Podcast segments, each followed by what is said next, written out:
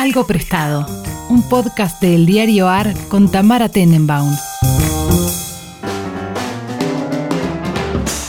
Hola, ¿qué tal? Buenos días, buenas tardes, buenas noches, cuando sea que nos estén escuchando. Estoy acá con mi amigo personal, invitado del día, Gino Singolani. ¿Cómo estás, Gino? ¿Cómo va? ¿Todo bien? Muy bien, ¿y vos? Che, qué bien que nos escuchamos. Estoy muy feliz Yo por la calidad de yo también. de Es muy meta este podcast. momento. Sí, estamos muy contentes de que puedan escucharnos por primera vez en esta hermosa calidad. Así es. Así que bueno, Gino, contanos qué trajiste porque el contenido tiene que seguir siendo impecable. Bueno, dale, genial. Eh, a ver, medio que, digamos, to- toda esta semana mi, mi vida estuvo regida por todo lo que pasó en Estados Unidos. Como la de todo el mundo y la de todo el resto de los habitantes de este imperialismo Sí, maravilloso, la- horrible en el que vivimos. Sí, la verdad que en un momento cuando dije, bueno, a ver qué cosas voy a traer, que yo dije, bueno, esto es todo muy yankee, pero dije, bueno, ¿qué? o sea, asume el presidente del mundo, no jodamos, viejo, es Sí, así. ya Digamos, está. No hay es un mucha hecho. vuelta. Nos guste más, nos guste menos, es un hecho. Y cada vez más, digamos, la tecnología viene jugando como un rol fundamental en todos estos procesos políticos, digamos, y se va imbrincando en cuestiones protocolares. Vamos a hablar. Bueno, de algo azul les traje eh, otra vez, pobre, se la, se la, se la dieron al, al gigante F. Va a tener que pagarle 340 dólares a 1.6 millones de habitantes del estado de Illinois en Estados Unidos. Ah, ok, era un vuelto de pronto, pobre Marquitos, sí, Por- un vuelto para un montón de Sí, gente. Sí, un vuelto para un montón de gente y podría haber sido mucho más grande, le salió bastante bien. Y después traje algo nuevo. En realidad no es nuevo, pero estuvimos hablando mucho y, y- y me parece que hay un montón de discusiones y, y pensé un montón al respecto y también quería escuchar que, bueno, qué pensás vos sobre todo lo que pasó con respecto a Twitter, Trump, el- digamos, el storming del. Capitolio, todas esas cuestiones. Eh, traje un poquito sobre Parler, ¿sí? Parler, bueno, nada, es una, una red social, digamos, creada hace, en realidad hace dos años, pero que durante 2020 tuvo, tuvo muchísimo peso por, todo, por toda la tensión, digamos, que hubo entre los supporters de Trump, Trump, Twitter, Facebook, eh, los, los gigantes tecnológicos liberales, como le dicen ellos, y la Altec, ¿no? Que es como este grupo de em, empresas no alineadas con San Francisco, con Silicon Valley y con el progresismo, que desde el centro de los Estados Unidos están empezando a armar una especie de eh, polo tecnológico de derecha que a mi gusto se viene eh, bastante, bastante interesante. Y después, lo prestado, vamos a hablar del proceso de la toma de posesión de la cuenta POTUS, ¿sí? President of the United States de Twitter. Eh, arranquemos por ahí, arranquemos por Parler o- bueno, el origen de, de- de Parler es con la palabra francesa, digamos, de parler. Hablar. Eh, hablar en francés. Obviamente los yankees metieron parler, parler, parler y quedó parler. Eh, no es una red social nueva, es una red social, como decía, creada en el año 2018, sí, en Henderson, Nevada. Eh, grupo, o sea, mm, zona de estas empresas tecnológicas Altec. Eh, hay otra red social muy famosa que se llama Gab, que también es una especie de nido así medio de... de, nada, na- nazis. Ah, Hay algunos ¿Nazis? nazis. Sí. Nazis es una buena palabra. White supremacist es una buena palabra. ¿Cómo es el Eh, funcionamiento? Porque cuando yo empecé a hablar de Parler, lo primero que pensé es en Reddit, porque en realidad supuse que era como la misma gente, ¿no? Pero, pero Reddit tiene el funcionamiento parecido más a un foro que una red social, ¿o no? Sí. Entonces, ¿esto qué es? ¿Esto se parece más a Reddit o se parece más a Facebook? Reddit, bueno, es importante lo que decís, porque, digamos, todas estas cosas en su momento originalmente estuvieron en Reddit. Claro. Reddit hizo, hizo una limpieza de marca muy grande, ¿sí? Claro, sí. Eh, digamos. Tuvo que, tuvo que aplicar políticas de moderación mucho más severas, digamos, hubo muchísimas cuestiones que hicieron también para mantener el revenue de la compañía, así los es que pasaba de todo. O sea, yo era medio adicta a, a- a los espacios incel de Reddit. Yo consumo mucho eso y eh, hay que explicarlo igual un poquito esto que estamos haciendo, porque la gente no sabe ni qué es Reddit en general, Reddit, incel, esto sí, un montón. Vamos a poco, vamos a poco. Eh, a ver, Reddit es una, es una plataforma, es una red social de contenidos creada en el año eh, 2006 eh, por dos jóvenes emprendedores de los Estados Unidos, financiada por un, un pequeño grupo de una aceleradora muy interesante de empresas tecnológicas de los Estados Unidos que se llama Way Combinator. Durante los primeros cuatro meses fueron ellos dos creando mensajes y publicándolos solos. Espectacular, espectacular. Tipo, los dos estaban creando, publicando, tuk, tuk, tuk, tuk, tuk. Alexis Ohanian y Steve Huffman eh, son los, los dos creadores.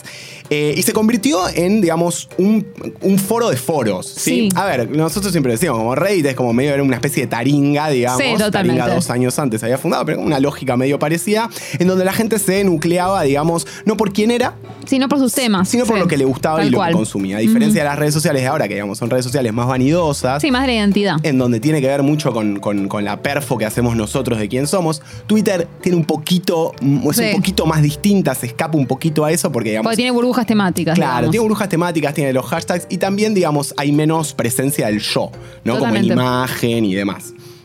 Entonces, bueno, Reddit es una plataforma en donde muchas de las cosas que ahora llegaron como al mainstream, la conspiranoia, los memes, la cripto, digamos, eh, el el K-pop, digamos, todo eso estaba en Reddit hace varios años. eh, y las plataformas más modernas, digamos, lograron explotar y difundir ese contenido a pleno. En el caso de, de Parler, era más parecido a un Twitter que a un. Reddit. Eh, Era, es, no sabemos qué va a pasar. Eh, es más parecido a un Twitter, ¿sí? Más era como un un feed de contenidos, digamos, era un poco distinto. Más similar a Reddit es esta otra plataforma que te contaba que se llama Gab. ¿Qué pasó con Parler? Desde el 10 de enero está offline. ¿Sí? Sí. Eh, post storming del Capitolio, Exacto. ¿sí? día 6 de enero, eh, pre eh, bajada de... em, ¿Fue una decisión judicial? fue una decisión, no, eso es lo interesante, no fue una decisión judicial. Amazon es, digamos, Amazon como nosotros lo conocemos, una empresa gigante de e-commerce, pero no solo eso, tiene el servicio de hosting más grande del mundo, que es AWS, es de donde de hecho le viene muchísima de la plata que le entra a Jeff Bezos todos los, los meses ahí en su, en su, en cajita de ahorro. Sí, sí. Eh, digamos, AWS es en donde estaba hosteada, eh, donde estaba hosteada em, Parler. Y Amazon le baja el hosting, ¿sí? Hay una decisión judicial, hay, digamos, hay una apelación judicial de los, De los founders de Parler, decir, che, bueno, esto es obviamente un- una violación al free speech y digamos todo el discurso que ellos tienen. Claro, o bien podría ser derecho de admisión igual. Bueno, también hay una cuestión. Es que, lo- de, de hecho, Esa es la cuestión, las empresas que hacen esto, y esto es algo súper complejo y me interesa que lo, que lo charlemos ahora, las empresas que hacen esto obviamente tienen el derecho a elegir sus clientes, Claro. pero ¿qué pasa cuando la plataforma, digamos, empieza a ser un espacio en donde, digamos, muchísima gente está hablando, muchísima gente está discutiendo? En este caso, discurso de odio, digamos, no lo vamos a... Yo por lo menos, digamos, no lo voy a discutir. Eh, las cosas que hay en la plataforma Sí, era discurso de odio. eran nefastas. Sí, sí, sí, Eh, sí, sí. Y entra en general dentro de los límites que se supone que son los límites razonables a la libertad de prensa o a la libertad del discurso, digamos. En general, cuando uno habla de libertad de prensa, piensa, bueno, los límites son la pornografía infantil y los discursos de odio. Todo esto entraba dentro de discursos de odio de forma muy clara. Sí, en, en toda la cuestión de pensamiento de eh, cultura digital y también de, de privacidad y de, y de legislación de la red hay como una especie de santísima trinidad que es la pedofilia, el terrorismo eh, y el tráfico, ¿no? Digamos, como las cosas que de- las cosas sobre las Claro. que nadie discute eh, regulación. Em, bueno, cuando empezás a hacer un poco de, de doble clic y a entender un poquito más de dónde surge Parler, decís como, bueno, quizás, digamos, esto estaba bastante orquestado, ¿sí? La fundaron dos pibes, John Matsey y Jared Thompson, que son dos estudiantes de la Universidad de Denver, sí, informática. Eh, muy, muy rápidamente después de que se funda en el 2008, entra un inversor ángel, una inversora ángel, que es Rebecca Mercer, ¿sí? Rebecca Mercer es la hija de un multimillonario, un tipo que se encargó de administrar los primeros eh, fondos de inversión tecnológica y de hacer trading algorítmico en la bolsa de Estados Unidos, que se llama Robert Mercer, es un tipo que ahora tendrá setenta y pico de años, que fue uno de los que financió Breitbart, no sé si te acordás, digamos, Sí, el periódico claro. trampista, el medio trampista por excelencia. ¿Cuánto duró? Nada. Y Breitbart, no, Breitbart estuvo un tiempo y de hecho, digamos, sigue estando ahí. Eh, John Mercer, perdón, eh, Robert Mercer le dejó eh, la participación accionaria a Rebeca, a Ah, su hija. ok. Y Rebeca dijo, bueno, voy a poner plata en esto que me parece interesante, una red social de, de, de white supremacist y nazis, me parece que está bien, digamos, está alineada con mi estrategia de negocio, ¿no? Eh, es una tipa que apoyó con muchísima guita a la campaña de Mitt Romney en el 2012, de Ted Cruz en el 2000. Mira, imagínate, ni siquiera apoyó a Trump, Claro. apoyó a Ted Cruz, que era Exacto. más Sí, al nefasto de los nefastos. Claro, claro, claro. Era como la, la derecha de la, de la Eh, derecha. Cuando Sí, Trump sí. ganó, obviamente, pegaron el volantazo y dijeron, no, bueno, te bancamos, obviamente. Eh, digamos, Parler se hace particularmente famosa cuando en mayo eh, Twitter empieza a marcar, digamos, eh, tweets de Trump con respecto a la revuelta popular por lo de George Floyd y Black Lives Matter y qué sé yo, eh, como discurso de odio, entonces empieza a evitar la circulación de ese contenido porque no lo podías retuitear, no podías responder y un montón de cosas. Ese fue como un momento álgido en la relación entre Jack Dorsey y, Desde y- el primer, y el Trump, primer digamos. encontronazo. Ajá. Y entonces ellos sacan una declaración de independencia de Internet, que era muy graciosa porque está escrita al igual, o sea, igual que la declaración de independencia de los Estados Unidos, Claro, sí. digamos, con el mismo tipo de lenguaje, digamos, como medio... eh, Sí, sí, con ese lenguaje decimonónico. Exactamente, de- de declaraciones De y de- declaración y de, de- independencia, que así se parecía a es. la nuestra, etcétera. Eh, digamos, entonces ellos, ellos arrancan con eso y empiezan a generar este discurso alrededor de somos el espacio para la libertad de expresión, ¿no? Somos el espacio para la libertad de expresión, somos el espacio en donde la gente se puede reunir y hablar de lo Mm. que quiera. Lo cierto es que si vos entrabas y hablabas de otra cosa que no fuera... Supongo que, te digamos, bloquean, claro. que te bloqueaban, la gente te bulleaba al punto que tipo sí, sí. encontraba donde vivías y tipo te prendía de Claro, basura. claro, claro, claro. Gente medio peligrosa, sí, claro. Es el. Sí, a ver, hay, hay una cuestión que tiene que ver con estas comunidades de interés y. Y todo el discurso que se genera con respecto a la conspiranoia. Si querés, podemos hablar un poquito de QA, ¿no? Mm. digamos, y todas estas cuestiones. Sí. Eh, que hace que sea gente peligrosa porque, digamos, ese, ese límite, digamos, que uno quizás ve entre la interacción digital y la interacción real, interacción del Sí, más digamos, borroso, claro. empieza a ser cada vez más borroso y termina con un montón de chabones, digamos, tomando el Congreso de Estados Unidos, cinco personas muertas y dos bombas desactivadas, digamos. Ese nivel llegamos. Sí, ¿no? sí, totalmente. Y, y- y realmente, como que el canal de difusión de todo eso fue Internet. Claro, exactamente. El problema es que, y ahí uno le, le da, digamos, un poco la derecha, no sé si le doy la derecha, pero digo, como bueno, tienen un punto. Los fundadores de Parler, bueno, lo bajaron, estuvo totalmente offline, ahora está con un sitio estático. Si ustedes entran a parler.com van a ver un sitio estático en donde hay como algunos tweets, entre comillas, no sé cómo se Claro, llama, el formato como- de mensaje de Parler, foro, micro, sí. claro, micro, micromensajes de los fundadores, de algunas personas clave, de muchos, digamos, eh, personalidades muy de, de la derecha yankee, hablando de la libertad de expresión y qué sé yo. Y una de las cosas que dicen, que parece interesante, es nosotros podemos probar, digamos, ¿hubo mensajes con respecto a el storming de Capitolio? Sí. Así como también los hubo en Twitter y en Facebook. Y de hecho en Twitter y en Facebook los hubo mucho más porque hay mucha más gente. Obvio, es No. bueno el argumento. Entonces, ¿por qué Sí. nosotros sí, digamos, y todos los otros no? Claro, es bueno el argumento. La verdad que no es muy contestable. Uno podría discutir, bueno, en tu plataforma solo había eso. Sí, sí, pero igual. Pero igual. eh, o sea, no es un buen argumento, ¿no? Como que en el sentido de que si, si lo que querés es evitar que esos mensajes se difundan, en realidad es igual de peligroso o más peligroso una red social con más gente donde hay otras cosas, pero ahí está. Exactamente. Entonces, lo que terminó pasando fue que el, el juzgado que está, como está revisando esta, esta cuestión no los va de- o sea, no los va a declarar culpables, digamos, o no, o no los va a meter dentro del caso que está directamente relacionado con, bueno, situación, digamos, de, de- de conspiración contra el gobierno de los Estados Unidos y Sí. violencia y terrorismo, digamos, que se están armando casos muy, muy, Claro. muy heavies. Eh, no los van a meter ahí, pero sí están metidos en todo lo que tiene que ver con, bueno, discurso de odio y, y demás cuestiones. Eh, ¿Con la plataforma qué va a pasar? ¿Alguien sabe? bueno, eso es interesante. ¿Qué va a pasar con la plataforma? En principio, Parler, digamos, tiene 10 millones, 10 millones y medio de usuarios registrados. Ah, es muchísimo igual. Es grande y tiene 2.8 millones de usuarios activos. Ese es el último reporte que hicieron a fin del año pasado. Es bastante. Sí. ¿sí? O sea, es evidentemente un espacio en donde hay gente nucleándose de verdad. Y no solo hay gente random que está leyendo todo Sí, el sí, tiempo no es- teoría no es pura falopa. Sí, sí. No es pura falopa, digamos. Y hay senadores, digamos. Ted Cruz Claro. tiene su cuenta ahí. Claro. Jair Bolsonaro se abrió una cuenta el año pasado. Ok, claro. ¿entendés? Digamos, a ese nivel.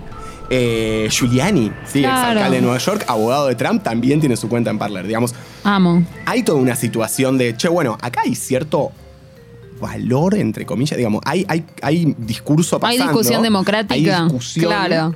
No, hay discusión, Sí, sí. discutir si es democrático, pero digamos, hay discusión y hay Sí, un espacio. Y lo que está pasando en este momento es que los fundadores no encuentran manera de hostear la plataforma. ¿Por qué? Claro. Porque todas las empresas de hosting grandes de Internet, sea AWS de Amazon, Google Cloud Storage de Google, DigitalOcean, Claro. digamos, todas las plataformas grandes ya sacaron comunicados diciendo nosotros no, No, vamos a hostear esta plataforma. Qué interesante. Y hay plataformas chiquititas, ah, o sea, hay servicios de hosting chiquititos, pero que en general son como una especie de revendedor que depende Claro. de Amazon o de Google Claro. en general. Entonces, tampoco, digamos, le, le van a dar acceso porque es como, che, bueno, mirá si a mí me bajan esto, digamos, Claro. me cae todo el negocio. Exacto. Hay un servicio que es ruso, ¿no? Y Como todos los servicios que usamos. Hay un servicio que es ruso que por ahora le permitió el hosteo estático de esta página. Digamos, si uno se fija, eh, como, como bueno, el, el- el registro de dominio y todo eso ahora está apuntando a una empresa rusa. Eh, Y eso es lo que sabemos hasta ahora. Lo- bajaron las aplicaciones de, de Android, Sí, claro, bajaron de- del App Store, obvio, por sí. supuesto, todo. Eh, y todavía, digamos, la plataforma está en un veremos. Es interesante, me parece que la cuestión que podemos empezar a discutir ahora es, bueno, listo, Trump ya no está en el poder. Ujú. QAnon y el Storm. Bueno, QAnon, digamos, para, para resumir, es una teoría conspiranoica que básicamente postula que hay una red de pedófilos liberales, eh, satanistas, caníbales, demócratas, eh, contra los que Trump estuvo peleando desde que asumió eh, y que, está, es que estaba haciendo, digamos, el caso para que hubiera un día que iba a ser el día del Storm. eh, digamos, cayeran la fuerza de seguridad y desmantelaran a toda esta gente, entre las que estaban, por supuesto, Hillary Clinton, Obama, eh, Susan Sarandon, digamos, toda la gente que ya sabemos. Eh, eso ya no pasó, Claro. ya se le pasó el mandato a Trump. Claro. Esta gente, digamos, si vos entrás a los foros, digamos, eh, eh, eh, este usuario Q que empezó a postear esta teoría Sí. conspiranoica lo hizo en 4chan, sí, que también digamos, Claro, una de las plataformas. eh, hace bastantes días que no postea, que no tira ningún update. Ya la gente empieza a decir como, bueno, quizás esto era toda una boludez. Puede ser, quizás eran esas cosas que nos importan durante dos semanas. ¿O Bueno, no? está dando vuelta desde 2017 QAnon, ¿eh? Ojo, Ah, ok, ok, ojo ok, que ojo con está eso. dando vuelta desde 2017 y en realidad es como una especie de spin-off de otra teoría conspiranoica llamada el Pizzagate. Bueno, en fin, cosas. Ay, sí, sí, sí, me recuerdo de toda Eh. esa historia, pero o sea, me acuerdo también de, de haberla salteado con los ojos, ¿viste? Bueno, el tema con esto es, ok, Trump ya no está en una posición de poder, estos muchachos, digamos, están ahí y ahora se convierten en cualquier otro grupo conspiranoide, digamos. Sí, no, porque siguen teniendo ¿Y qué haces?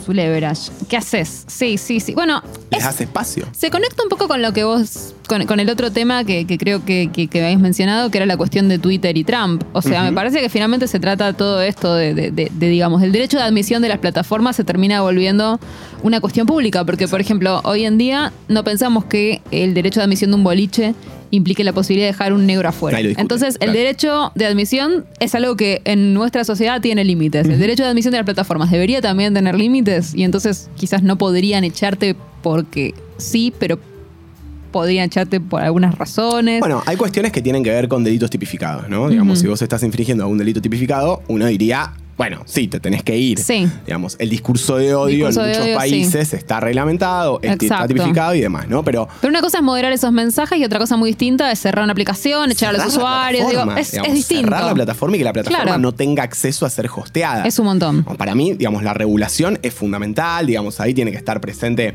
el Estado, tiene que estar presentes ONGs, digamos, hay un montón de, de- de mecanismos, digamos, de control y de regulación que deberían estar presentes, pero lo que termina pasando es, es que esto se empieza a difundir por otros canales que hasta son muchísimo más difíciles quizás De- de traquear, regular, sí. tipo ca- canales de Telegram, eh. Signal, digamos, mensajes que son mucho más Sí. centralizados. No sé, es una discusión. A mí me, me preocupa, digamos, cómo, cómo esta información fluye, digamos, por estos canales. Eh, yo no sé qué va a pasar. Digamos, realmente no sé si efectivamente van a volver. Tienen financiación. Claro. Digamos, la tienen. Plata tienen. Eh, usuarios tienen, porque digamos, dos millones ¿Y de usuarios. podrían, para una hacerme su, plataforma. podrían hacerse su propio servicio de hosting? Bueno, pero ahí entras en la discusión de, bueno, pero pará, esto ya es un bloqueo comercial. Claro. Sí, sí, es básicamente un bloqueo. Es comercial. un bloqueo comercial, porque una cosa es tener una plataforma, una red social, y otra cosa es tener un servicio de hosting. Sí, sí, es sí, un sí, poco sí. distinto. Es un montón. Y los costos de infraestructura bien. tenés Bueno, a pero ellos tienen plata. Rebeca Mercer atrás. Ellos podrían hacer eso. Eh, bueno, por ahí estamos encontrando un negocio. Hacer un Claro, hosting por- para- un hosting para nazis. Hay un, hay un nicho ahí nicho de hosting que nadie para- quiere tomar por alguna razón. Por alguna razón, por alguna razón. No sé, es tremendo, digamos. Eh, es, es difícil y, y también, digamos, es difícil la posición que están tomando eh, las plataformas como, digamos, Twitter y Facebook, Sí. y qué sé yo, que obviamente regulan lo mínimo que tienen que regular para quedar bien y no tener, digamos, cuestiones de PR y hacen mucho laburo y todo, digamos, es muy difícil manejar, digamos, todo ese volumen de contenido. En los Estados Unidos, desde el año 2000, hay un, digamos, un, un concepto legal que es la, la doctrina del safe harbor, ¿no? Como del, de, de la costa segura, que dice que vos como eh, empresa gestora, digamos, de una plataforma de contenidos y qué sé yo, Vos, hasta que alguien no te reporta algo, vos no tenés obligación de estar viéndolo proactivamente. Claro. ¿no? Eso en una plataforma chica puede funcionar. Ahora, en una plataforma como no. Facebook o Twitter, Sí, en sí. donde, digamos, están expuestos constantemente, es mucho más difícil. Twitter, durante años y años y años y años, digamos, estuvo haciendo la vista gorda a un montón Obvio. de cuentas y de bots, bueno, los bots rusos, Sí, digamos. sí, sí, sí, sí. Eh, entonces es como que ahora verlos como, digamos, los buenos. Sí, sí, to- toda esa versión es, es profundamente inverosímil. Inverosímil. Pero a, a mí lo que, lo que me preocupa un poco más es esta cuestión de, de, digamos, a ver, los, no son los otros canales, sino, digamos, estamos logrando impedir, o sea, porque, digamos, acá hay un conflicto que podría ponerse en términos de a ver, ¿nos quedamos con las reglas de la libertad de expresión o nos preocupamos por las consecuencias de la circulación de ciertos mensajes? Sin Ese duda. es el conflicto, ¿no? Como sabemos que en términos de libertad de expresión estaría bueno que esta gente tenga un espacio. Ahora, las consecuencias de que esta gente tenga un espacio parecen llegar al nivel del asesinato. Entonces, quizás hay que eh, limitarlo. Ahora, el problema es. Esta, esta, esta idea de que, por ejemplo, estas, las plataformas les prohíban eh, circular. Claro, que no puedas Imp- ser hosteada, ser no puedas hosteada. estar. ¿Logra el objetivo de impedir que esta gente se comunique y se organice? O, o- o al revés, es como vos decís, sino que se, se comunican y se organizan por lugares que no podemos ver. Exactamente. Me parece que, digamos, la cuestión de la regulación de los mensajes y el discurso de odio, digamos, está fuera de discusión, por lo menos desde mi punto de vista. Claramente, digamos, si eso aparece ahí, eso tiene que ser, digamos, moderado, tiene que ser eliminado o denunciado o lo que sea. Pero, digamos, hay un montón de otras cosas pasando, digamos, por más que yo no acuerde con eh, el senador Ted Cruz, existe, está ahí, digamos, tiene posturas Por supuesto. políticas y el tipo estaba hablando en esa plataforma. Exacto, pero, pero no, no sé si hay manera de lograr que no hable en ninguna plataforma. Yo a veces siento que es como un enfoque muy norteamericano con las cosas de, eh, bueno, hagamos que no se comuniquen o que esto no se vea y si no se ve, podemos pretender que no existe. Hay un poco algo de eso con el discurso de odio hoy. Sí, eh, me, me trae a colación esta idea de- de- del, del efecto Barbara Streisand. ¿no? El efecto Barbara. Streisand es, digamos, el, el efecto de que se genera en las plataformas y en Internet, en la cual vos tratás de bajar un contenido y en el momento en el que lo tratás de bajar, se reproduce en 10 millones de lugares. Esto tiene que ver con una foto que le saca un helicóptero a una mansión de Barbara Streisand eh, en, en la, la costa oeste, en Los Ángeles. Ella trata de bajar esa imagen y obviamente esa imagen aparece absolutamente por todos lados y genera ese efecto de multiplicidad solo por el hecho de querer bajarla. Eh, entonces, digamos, hay cuestiones ahí que, que son son súper complejas y son súper discutibles. A mí me genera mucho ruido el tema de que una plataforma no encuentre lugar para ser hosteada. Sí, a mí lo mismo. Después lo que tenga ahí adentro, eso sí se tiene que regular, sin duda. Claro, claro, quizás hay que resolver el tema de la moderación, o sea, hay que, hay que generar un consenso internacional de reglas de moderación de sitios, ¿no? Como, como antes se peleaban los moderadores de los grupos de Facebook. Sí, sí, sí, claramente. Puede ser que vaya por ahí. Hay, hay cuestiones ahí dando vueltas, hay un montón de tecnología dando vueltas, Mm. digamos, procesamiento de lenguaje natural, de machine learning, todo lo que Claro. tiene que ver con entender mensajes de manera automatizada y a escala Claro. masiva es un montón. Lo que pasa es que, claro, son cuestiones que tienen, mm, son muy culturales, entonces es muy Totalmente, difícil entrenar sí. algoritmos para eso. Sí, para, para leer lenguaje Eh, natural es difícil. Es súper difícil, sobre todo para estas Pero bueno, nada, hay cosas. Ya podés sumarte a los podcasts de El Diario AR para informarte y entretenerte en todas las plataformas, como lo hacemos en nuestra web. Somos un diario nuevo y queremos ser el mejor para vos. Nos podés leer en eldiarioar.com o seguirnos en Twitter en arroba eldiarioar. Vamos a lo prestado. Les decía, eh, Josecito Joe Biden toma posesión de la cuenta POTUS y la cuenta de President of the United States. Eh, una cosa que me gustó mucho, digamos, que me gustó mucho es, digamos, hay un montón de cuentas oficiales. Está la de President of the United States, First Lady, eh, bueno, la White House tiene una, sería como nuestra casa rosada. Sí, recordemos que hubo una feria ahí también. Hubo una feria, acá en Argentina tuvimos una feria con eso, es verdad. Eh, y por primera vez tenemos eh, la cuenta de Second Gentleman, que es el marido de Kamala Harris, Ah, qué divertido. que es el segundo caballero. Igual es como el marido de la vice, o sea, es curioso. No sé por qué le dieron una cuenta institucional, pero se la Ah, dieron. Claro, sí. ¿Y por qué es varón? Porque la verdad que varón, mujeres sí. de vice tuvimos Sí. alguna vez. Yo creo que no me Sí, no sé, acuerdo. así Nunca cuenta les prestamos tanta atención. Pero Second Gentleman es el handle, ¿no te parece hermoso? Es muy hermosa, es muy hermoso eh, y, y me hace feliz. Me hace feliz que alguien se ponga orgullosamente una cuenta que se llama Second, Second Gentleman. Gentleman, Es como ahí, tranca. una autoestima. Sí, claro. Claro. altísima, Tenés quiero el decir. ego súper resuelto. Sí, súper resuelto, imagínate. Yo, El ego- yo no me pongo segunda dama ni que me paguen. Sí, sí, el ego muy, muy, muy resuelto. Segunda encima. Eh, todo pasó, digamos, es muy loco porque, digamos, el, el proceso de transferencia de las cuentas se hizo acompasado con el proceso de transferencia de mando, que aparte, vean, se subimos, fue complicado, digamos, Trump se fue a las 8 de la mañana a Lagomar, a estar ahí, a Mar-a-Lago, a estar ahí tranqui en su Sí, y de mansión. hecho, o sea, a los periodistas les estaban diciendo que fueran con chalecos antibalas Sí, a sí, cubrir. sí. Sí, Era sí. como, ok. Sí. sí, sí, es que, bueno, eh, eh, a ver, seis días antes. Sí, sí, sí, sí. Yo no hubiera ido, la verdad, pero bueno, por algo no, no cubro Casa Rosada. Yo no hubiera ido de ninguna manera. Es demencial. Seis días antes habían tomado el Capitolio y después estaban haciendo, digamos, una, una transferencia de poder con los maletines nucleares, todas esas No, cosas no. hermosas que tienen los yankees. Mal. Eh, bueno, digamos, el, el proceso de, de transferencia de las cuentas se hace de la misma, no es tipo que pones un post-it la contraseña, te la paso y esas cosas, digamos, es bastante protocolar. Eh, en el medio está eh, lo que sería como el, el Archivo General de la Nación de los Estados Unidos, ¿sí? que es la eh, National Archives and Records Administration, ¿sí? que es digamos, ese, ese formato. Twitter lo que hace es. Esto se hizo dos veces solamente, ¿sí? Se hizo de Obama a Trump. Claro. Y de Trump se está haciendo ahora a, a Biden. Digamos, no hay demasiada historia. Y de hecho, de la vez anterior a esta, el proceso cambió y tuvo muchísimo que ver toda la estrategia digital de Trump. ¿Por qué? Porque. Bueno, en la, en, la, en la transición anterior, Twitter le mantiene los followers de Claro. Obama a Trump. Ok. De la cuenta oficial. Sí. ¿sí? Sí. Recordemos que Obama usaba POTUS, ¿sí? Sí. La usaba como cuenta personal.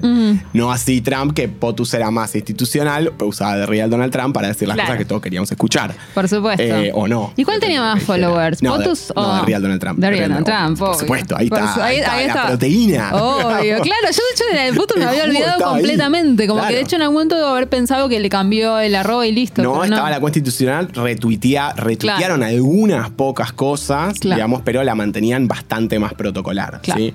Eh, ¿Quién habrá sido el pobre cristiano que manejaba eso, no? Uf, tremendo.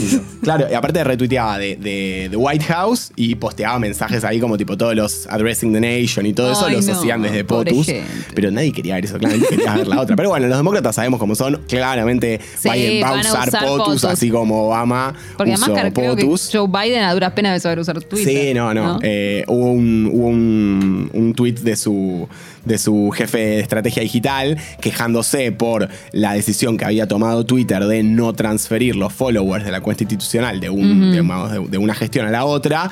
Y después terminaba diciendo, bueno, igual Biden no tiene idea lo que es Twitter, así que no se preocupen. Pero pará, Hermoso. Kamala, Kamala, pues, Kamala, o sí. sea, a Kamala la veo. El otro día estaba estoqueándole eh, el Instagram a la hija de Kamala, que es tipo súper cool, Sí, muy piola. artista, qué sé yo. Eh, digamos, Ka- Kamala claramente va a tener un perfil de redes muy interesante. Biden Yo me va la más- imagino medio como nuestra Alcira Argumedo, pero quizás Alcira como que en los últimos años pegó como una cuenta que no podría tener si tuviera un puesto, Sí, eh, claro, digamos, un puesto, alto. digamos, de- Pero como que Sí. podría ir por ese Sí, lado. sí, sí, puede haber algo ahí. Es verdad, es verdad. Eh, bueno, entonces, ¿cómo se hace, digamos? ¿Cómo se hace la cuestión de las cuentas? Eh, las credenciales se pasan de la gestión, digamos, anterior a Twitter y Twitter se las pasa a este Archivo General de la Nación que se encarga de hacer dos cosas. En principio, archivar todo el contenido y hacerlo accesible por fuera de la plataforma Twitter, digamos, queda registrado en el archivo. Y después archiva esa cuenta y le cambia, digamos, el nombre. En este caso, Trump es el presidente número 45, así que es Sí, le pone el nombre 45 la número, sí, cuenta sí, perfecto. Y entonces la cuenta de Biden, digamos, pasa a manos de Twitter, le hacen el cambio de handle y efectivamente es arroba POTUS. Ok, ¿sí? Entonces sí. él empieza a usar esa cuenta. El tema es lo que decíamos, no retuvo los followers. Claro. Yo me imagino que una cuenta como POTUS, que en los últimos años, obviamente, digamos, fue seguida, está bien, es el presidente de tu país, con lo cual vos podés seguir la cuenta igual, Sí. por más que no concuerde, no sé, con la política o lo que sea, eh, pero imagínate lo que hubiera sido, hubiera sido un zafarrancho de replies negativos, de Claro. quilombo, de bardo. Twitter está tratando, evidentemente, de evitar todo lo posible estas cuestiones. Eh, ¿Por qué exactamente? ¿A ellos no les sirve el bardo? Esa es la parte que nunca entiendo. bueno, ahí es una tensión entre el engagement, digamos, entre la interacción Claro. que tenés en tus plataformas, que ese es el motivo por el cual la gente decía, che, Twitter, vos haces, decís todo esto, pero en realidad no estás bajando los white supremacy, no estás bajando los bots rusos, no, estás bajando. obvio. Aparte, es obvio que Twitter quiere que nos odiemos, ¿no? Si no, ¿por qué inventaron citar tweet? Si es una herramienta que solo se usa para odiar. Es obvio que nos odian Es y verdad. quieren que nos matemos entre nosotros. Es verdad, hay un poco, hay un poco de odio. Eh, mira, yo creo que tiene que ver con básicamente una cuestión de exposición. Claro, o sea, o no sea- se pueden permitir en ese espacio que se note tanto el, Que viven el bardo que está por debajo, digamos. Claro. Que, bueno, nada, es así, digamos, cualquier plataforma, digamos, está buscando el engagement, está buscando la interacción y esas cosas, digamos, muchas veces aparecen con discurso inflamatorio, digamos. Sí, como ese es el tema, como es una especie de two-face en el cual como que ponen una especie de carita institucional en la cual tratan de hacer cualquier cosa, pero finalmente, es lo- o sea, su negocio es vender pelea, vender quilombo, vender, vender odio. Sí, Sí, sí. Así que bueno, digamos, es un proceso que, que se dio, por suerte, de manera, digamos, organizada y, y bastante prolija, ¿sí? Eh, Obama, o sea, Trump. A- Ahora también me ponía a pensar en eso, ¿no? Digamos, la vez anterior que se hizo, Twitter tomó la decisión de que los followers se mantuvieran. Porque Obama tenía muchos followers. Obama tenía muchos followers. Trump también tenía muchos También, followers. claro. Era la primera vez que hacían este proceso. Claro. Eh, evidentemente se dieron cuenta de que había sido una mala decisión. Tiene sentido que los demócratas se quejen de, che, ¿por Obvio, qué? ahora me si cambian Trump las heredó y ahora yo no puedo heredar. Tiene sentido.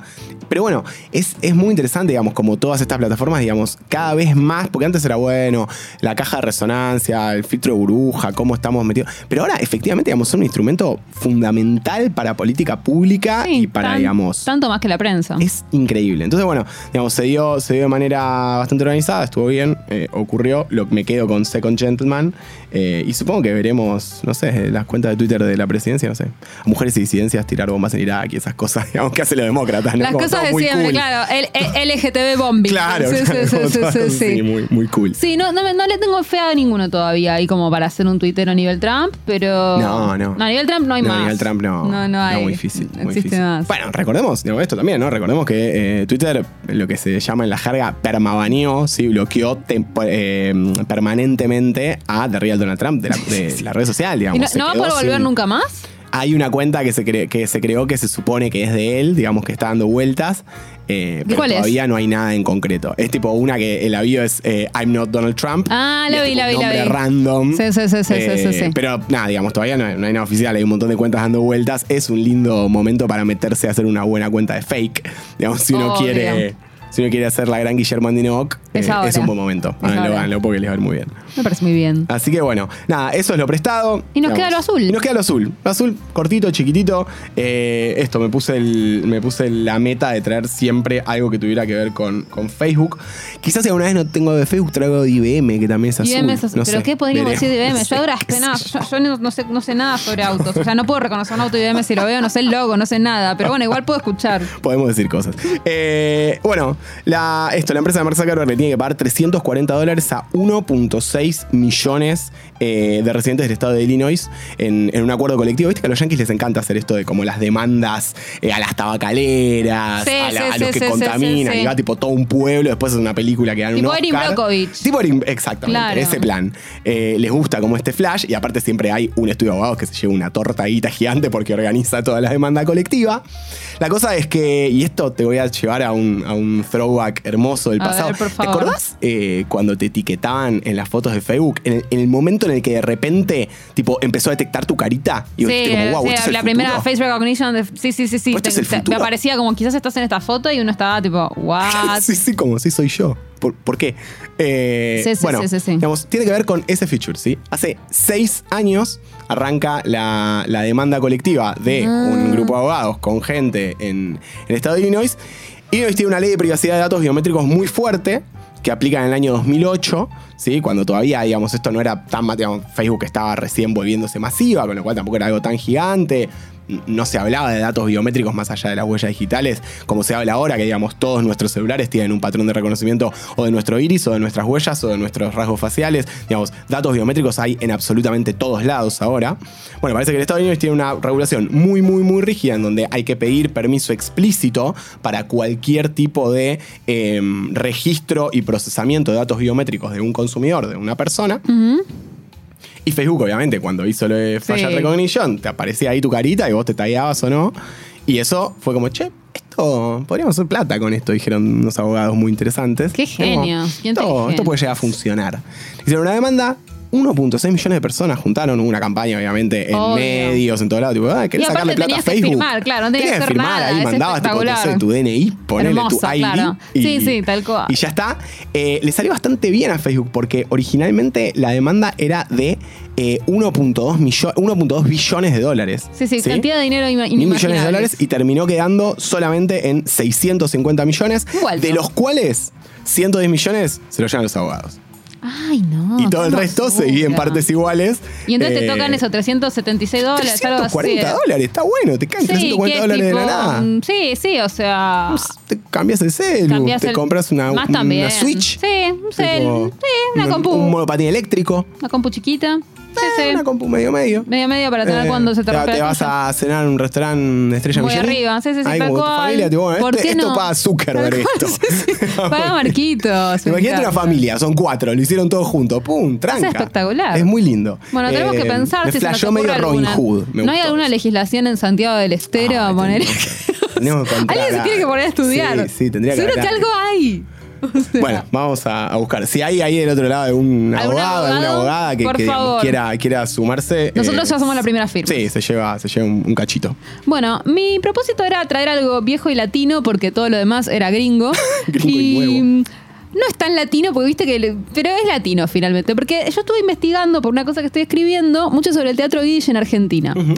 Es muy viejo todo lo que voy a decir porque es algo viejo y es del principio, sobre todo a principios del siglo XX, 1910, 1920. Bien. Bueno, y hay muchísimas cosas muy interesantes sobre ese tema. Eh, En general, el teatro yiddish es un tema muy interesante. Por ejemplo, ¿sabías qué? Este, este es un gran podcast, ¿sabías qué? ¿Vieron? Gusta, hace, hace ¿sabías poco una, una oyente, Maga Brosio, dijo que a ella le gustaba este podcast porque venía usando los temas como en conversaciones que se acababan, ¿no? Como. Exacto. eh, ¿Sabías que el otro día se jugó el primer partido de ajedrez cuántico? ¿Sabes qué tenemos que hacer? Tenemos que hacer Una unas cita. cartas. Sí, sí, unas sí. tipo conversation starters. Exacto, te tipo, llevas Conversation Starters por una cita de Tinder que no sabes bueno. bien de qué se va a tratar. Muy bueno. Y la tenés, viste, la sacás. Entonces dije, bueno, este es el tipo de cosa que uno podría decir. ¿Sabías que, por ejemplo, el primer beso lésbico de Broadway se produjo en una obra que originalmente era en Yiddish? ¿Qué? ¿Viste? Pará, pará. Hagamos lo mismo que hicimos con Reddit. Contame qué es el Te Yiddish. voy a contar todo. El Yiddish de- es una lengua que hablan, eh, bueno, hoy no habla nadie, se considera en general una lengua muerta, pero en realidad todavía quedan hablantes, todavía se puede estudiar. De hecho, si quieren, eh, esto no es un PNT, pueden ir a la UBA, en, en- en el laboratorio de idiomas hay Yiddish, ¿en efectivamente. Mirá. Sí, hay Yiddish en el laboratorio de idiomas, es uno de los pocos lugares donde se puede aprender Yiddish, muy barato, y hay algunos docentes en la Argentina. Por supuesto, es una lengua eh, que, que- que no se habla más en ningún territorio, pero sí, por ejemplo, si vieron a Unorthodox, pueden ver que en el barrio donde vivía ella, en- en- ahí en Brooklyn, Brooklyn, mm. Efectivamente, ellos siguen hablando Yiddish entre ellos. Pero son uno de los poquísimos, poquísimos Quedan términos, lugares. ¿no? En el, en el habla popular, Quedan digamos, hay un de términos, o sea, que- tépele, físele, péquele. Bueno, Ujú. seguimos diciendo algunas cosas, eh, pero en general es muy raro. Mi generación, los- nuestros padres ya no hablan yiddish, nuestros abuelos hablaban yiddish. Y es muy común ahora que nuestros abuelos están todos pegando el Alzheimer que solo se acuerden del yiddish, por ejemplo. Eso yo te lo estoy viendo con mucho abuelo judío que solo recuerda del yiddish. Pero bueno, el, yiddish- el- la Argentina, ustedes saben que tiene una comunidad judía ridículamente grande. Y entonces acá hubo. Una, acá llegó a haber cinco teatros que hacían obras en yiddish, solamente Wow. que es muchísimo.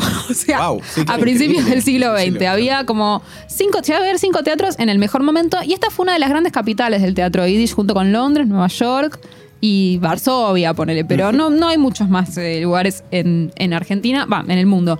Incluso hubo teatro yiddish en Córdoba. O sea, Argentina era un lugar donde realmente había mucho teatro yiddish. Tenía varias ciudades con teatros en yiddish, digamos.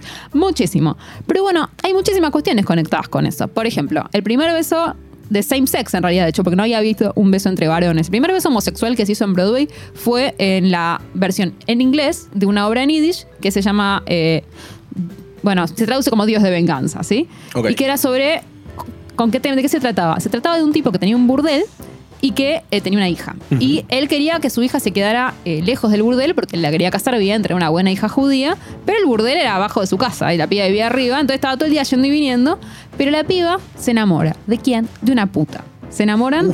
Esto es- les estoy hablando de una obra de principio del siglo Intenso, XX. claro, ¿sí? claro. O sea, es- estamos hablando hace mucho tiempo. Y hay una escena en la que se besan. Esa escena se hizo en la adaptación que hicieron en Broadway en inglés, eh, God, God of Vengeance, y ese mismo día, el día del beso lésbico, llega la policía, los arresta a todos Claro, por indecencia obvio. y ahí se termina eh, la temporada. O sea, hicieron solo una, una función. Sí. Hermoso. Hermosa historia. Bueno, esa obra se hizo también en Argentina. Se hicieron muchas obras en Argentina. Se hizo el D-Book también. Pero, ¿qué pasa con esto de la prostitución? ¿Era un tema aislado? No, era un gran tema. Y de hecho, en la Argentina fue un tema que se usó muchísimo. O sea, había ya muchas obras de teatro yiddish que trataban sobre la prostitución. Porque, bueno, evidentemente había, así como tuvimos nosotros la Tzvi Migdal, que era una red de trata de personas que funcionó en la Argentina, que te prometían que te casaban con un buen judío y te traían un burdel. Bueno, evidentemente era un negocio medio mundial, sucedió en varios lugares más. Entonces, era un tema que daba vueltas en el judaísmo. Ahora, además en Argentina pasó algo que esto sí no sé si pasó en otros países, pero sí acá, que está muy documentado. En la tesis de doctorado de Paula Ansaldo quiero darle el crédito a Paula porque estas cosas no son estas cosas viste que uno las cuenta como un dato curioso y no salen de la nada. alguien, alguien estuvo cinco años para ayudar a que yo cuente una boludez. Entonces Sí, vamos sí. a dar el crédito. Bueno, está muy muy documentado el hecho de que la prostitución era lo que financiaba el teatro en Argentina, el teatro Wow. en Yiddish. Pero a otro nivel. O o sea, sea, no era un negocio rentable per se, digamos. No, es que lo, bueno, lo que sospechábamos. por- Parte de lo claro, parte de los argumentos ¿cuánta que dicen hay? es que no sabes lo que eran las producciones. Uno de los argumentos que tienen los historiadores para sostener eso es que hacían cosas que tenían una orquesta entera, bailarines, 70 personas en escena básicamente, y no se podía explicar por el ingreso de- del teatro, digamos, Bueno, en claro. Eh, digamos, las mafias siempre financian, Exacto. digamos. eh, con la pornografía en los 70, la mafia italiana en Nueva York digamos, financiaba. Exacto. Y aparte, como la comunidad los había echado a los proxenetas y sus prostitutas de todo el resto de los ámbitos, el único lugar donde ellos podían reivindicar su identidad judía seguía siendo el teatro porque lo financiaban. Claro, una cuestión cultural, mirá. Exacto, ellos querían seguir siendo judíos, pero era el único lugar donde podían seguir yendo porque de hecho había un montón de, de boicots, de gente que decía que no había que dejarlos entrar. De hecho, en un momento empezó a, a haber teatros que no los dejaban entrar y ponían una leyenda en Yiddish que decían que no recibían a los Tmeim, que significaba los impuros, de manera tal que los antisemitas no vieran, porque si vos ponés no recibimos Ah, proxenetas, claro. empiezan a decir, claro. ah, bueno, entonces lo ponían en Yiddish para que la gente sepa, en este teatro no vienen pro- proxenetas. Bueno, hubo todo un, todo un bardo porque además después pasó que finalmente todo esto se, se acaba cuando eh, viene una obra que iba, una, una obra que venía, que había pasado por Brasil y que contaba la historia de lo mal que le había pasado a una chica en un prostíbulo en Brasil. Y entonces empezaron a ver de hacer esa obra acá, ningún teatro la quería hacer y no quedaba claro Che, ¿por qué no quieren hacer esto? Exacto. Algunos dicen, algunos dicen que la compañía se negaba a hacerla porque acá sabían que el teatro lo sostenían los proxenetas. Otros dicen que los dueños de los teatros no querían hacerlo porque lo financiaban los proxenetas. Pero bueno, ese fue como el punto eh, de quiebre donde finalmente se fue empezando a limpiar eh, el teatro de eh, la prostitución. Pero fue una cosa como. Pará, ¿y tuvo muy- sobrevida después? ¿O después de que se fueron los proxenetas de la No. financiación quedó ahí medio? Se, se achicó muchísimo, Claro. perdió muchísimo. Claro, o sea, como fue un negocio que su, su punto más alto fue el punto en el que pudo vivir de la prostitución, o más bien de lo que hoy llamaríamos trata de Sí, personas. sí, claro. ¿no? Y, y digamos, y los clientes también eran los que, los que iban eran ellos, ellos financiaban las producciones, ellos disfrutaban muchísimo de eso y por eso también era muy común que todas las obras de, de- que se hicieran también tuvieran alguna conexión temática con el el, mundo de- asunto. claro. Así que es un mundo profundamente interesante. Yo les recomiendo una obra que leí que. Porque hay obras que envejecieron muy mal, pero hay una que yo leí que me gustó mucho y que además se hizo una película basada en esta obra que la pueden ver en YouTube en una calidad horrible, que es El D-Book. Der D-Book es en yiddish original. Ajá. El D-Book es. Es una, una fábula de posesión en realidad, porque es un mito yiddish que tiene que ver con la idea de que hay espíritus que, bueno, tienen deudas en la tierra, ¿no? Hay cosas que. Y poseen gente. Entonces, en esta obra, efectivamente lo que pasa es que hay una chica que la casan con alguien y la quieren casar y está poseída. Y en realidad después se van enterando que esa chica en realidad se tenía que casar con uno que se le habían prometido y entonces van a tratar de hacer un juicio con el espíritu, porque acá hay una promesa rota. No. Pero al final no hacen el juicio con el espíritu. El final de la obra, perdón, spoiler alert, pero es como de 1920, eso lo lamento. Es genial porque es como que llegan a la conclusión de que efectivamente acá el alma tenía que pagar eh, una deuda, qué sé yo, pero dicen, bueno, pero igual hacer un juicio entre humanos y espíritus es muy complicado, así que no lo vamos a hacer. Punto final, termina la obra. Ah, yo pensé que iba a ser una especie de trieja o como que se quedan tipo el espíritu y los dos chabones. No, no, no. Es como lo res- resuelven como. Es un quilombo. Dijimos las cosas como están. Porque la verdad es resolver esto Buen es muy difícil. desenlace. Gran Un buen desenlace. gran Debería haber más desenlace. desenlaces como esos. Yo creo lo mismo. Che, secuestraron a tu hija los mafiosos. Y, sí, pues es un quilombo, no sé disparar. ¿Qué voy a ir a buscarla? No, ya fue. Y termina Punto la final. A mí me pareció como muy posmoderno casi. Como para principios de siglo, ese final como en el que no resuelven nada. Nada, nada. Es muy bello. Así que esa se consigue fácil en inglés.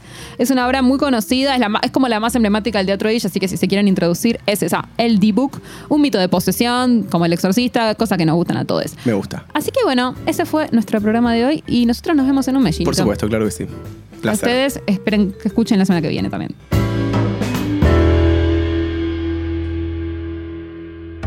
Fue un podcast de eldiarioar.com. Encontranos en Twitter y Facebook como El Diario Ar.